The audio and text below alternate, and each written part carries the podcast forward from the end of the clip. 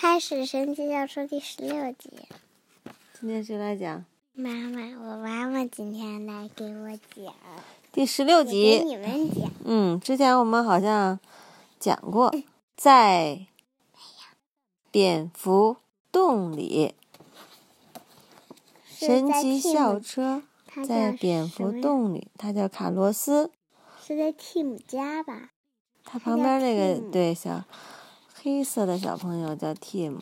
他在。卷毛老师的班上不在 Tim 家呀？好像是我记得，对呀。卷毛老师的班上有许多好玩的事儿总有很多惊喜。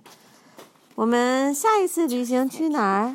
不知道呀，我敢说一定会很有趣。卷毛老师今天拿了一张图片儿，上面画的是飞行动物，有昆虫、蝙蝠、鸟。你知道所有的鸟都有什么吗？羽毛而且会什么呀？飞还会下蛋。鸟的蛋。卷毛老师说：“今天我们研究蝙蝠。蝙蝠是一种很奇特的动物。”他画了一个小棕蝠。蝙蝠是伟大大的飞行者还者。有大黑，还有大棕蝠呢。嗯，嗯，蝙蝠是鸟吗？不是，鸟身上长着羽毛，而且能下蛋。蝙蝠是哺乳动物，哺乳动物身上有皮毛，幼崽是妈妈直接生出来的。哺乳动物是胎生。嗯，也就是说，蝙蝠妈妈生下的小蝙蝠就是这样的，是吧？不是一个蛋。蝙蝠是唯一的会飞的哺乳动物，这个我们以前不知道，好像是吧嗯？Tim 突然说：“我家的房子里有许多蝙蝠。”菲比问他：“怎么会这样呢？”卷毛老师还穿着一个斗篷，像什么呀？黑。嗯哼，卷毛老师说：“走了，旅行的时间到了，出发。我们去蒂姆家看看。”卷毛老师说：“蒂姆说，我爸爸今天在家，他一定能帮我们找到蝙蝠。”卷毛老师可真够疯狂的，他一直都是这个样子的。我们来到了蒂姆家，他四处张望，真奇怪，我爸爸今天应该在家的呀，他跑哪儿去了？多罗西问。哪儿有蝙蝠呀？怎么没看见？蒂姆一边带路一边说：“这边走。”我们盯着蒂姆家房子看，果然发现屋顶上有许多的蝙蝠。这就是刚才黑板上画的那个小小棕棕蝠蝠，身长一到七厘米。好短。它们确实很小，而且是褐色的，而且它们都是倒挂在墙上的，倒挂在房顶上的。因为蝙蝠总是用脚勾住一个地方，倒挂着身体睡觉，它们把脚松开就能飞了。蝙蝠睡觉的时候也在高高的地方倒吊着，这样可以远离其他动物的袭击。嗯，这个画的画得多好，我感觉这都不像画的，这都像打印的这么平。嗯，而且很像真的，是吧？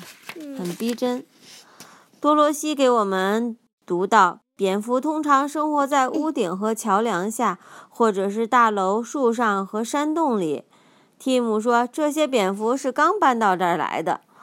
大家还在这儿讨论呢。卷毛老师说：“孩子们回到车上。”我们回到车上，校车嗯变身了，变到了一只小棕蝠，还长了翅膀，然后就飞呀飞，一路就飞。是大棕蝠。是吗？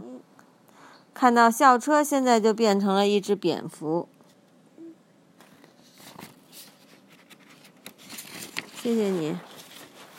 我们开始寻找蝙蝠原来的家，在一座桥下面，我们看到了许多蝙蝠，七到十五。大棕蝠身长七到十五厘米说。大棕蝠。嗯，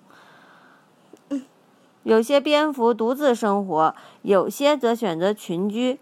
有时候，一个蝙蝠群的数量能够达到数百万只。即使在那么大的一个群体里，蝙蝠妈妈也可以通过哭声和气味儿找到自己的小宝宝。这个本领是不是很厉害？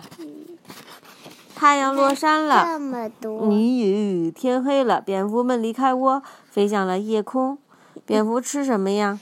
吃昆虫，嗯，比如蝴蝶。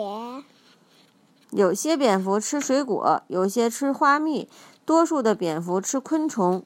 一只吃水果。嗯，一只蝙蝠一小时就可以吃掉一千多只昆虫，一群蝙蝠可以吃掉数千只昆虫。所以，蝙蝠越多的地方，什么就越少呀？昆虫就越少。嗯。我希望。我们来到了一片树林里。我希望我们家能多点蝙蝠，吃点蚊子。蝙蝠里，树林里很黑，我们几乎看不见任何东西。蝙蝠它是靠耳朵听。是吗？嗯，它不。就是有的同学就问：这么黑，蝙蝠怎么逮东西吃啊？那不就饿死了吗？靠耳朵听。这说了，蝙蝠还真的，嗯，蝙蝠是利用声音在黑暗中寻找目标。它们先发出声音，然后利用声音的回声形式传回来，来帮助它们定位。蝙蝠利用回声在大脑中形成一幅图像，这幅图像就清楚的，就像它能在黑暗中看见东西一样。这时候，我们发现了一个洞，这会不会是小棕蝠住过的地方呢？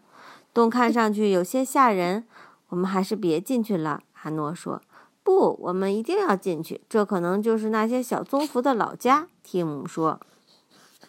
小车慢慢慢慢的飞进来了，洞里很黑，大家什么也不看不见。卷毛老师给他们 大家每个人都发了一个特殊的眼镜，这样大家就都看见了。嘿，看到这里边有东方福翼。地上还有很多黑色的东西，是什么呢？绿，黑绿色吧。它们就是蝙蝠的粪便。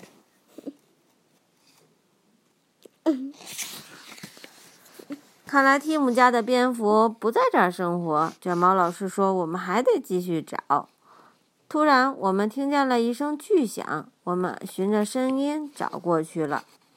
这是什么呢？我也不知道。路上，我们发现有一棵树倒在地上，树上还有一个洞，而树的周围有许多蝙蝠的粪便。哇，这一棵树一定是蝙蝠原来的家，因为树倒了，它们就离开了这里。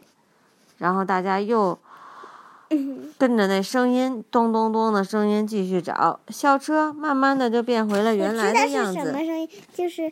蒂姆他爸爸敲东西的声音哦，真的，原来蒂姆的爸爸在用锤子使劲的敲打着，他要为蝙蝠建一个木房子，给他造一个新家。大家都过去帮忙了，木房子很快就完工了，以后蝙蝠就可以住在这儿了。蒂姆的爸爸说：“蝙蝠有了自己的房子，就不用住在别人的房子里了。”小棕蝠有新家了，我们也该回家了。蒂姆就不用跟着回去了吧？对，蒂姆就跟着爸爸在家跟大家拜拜了。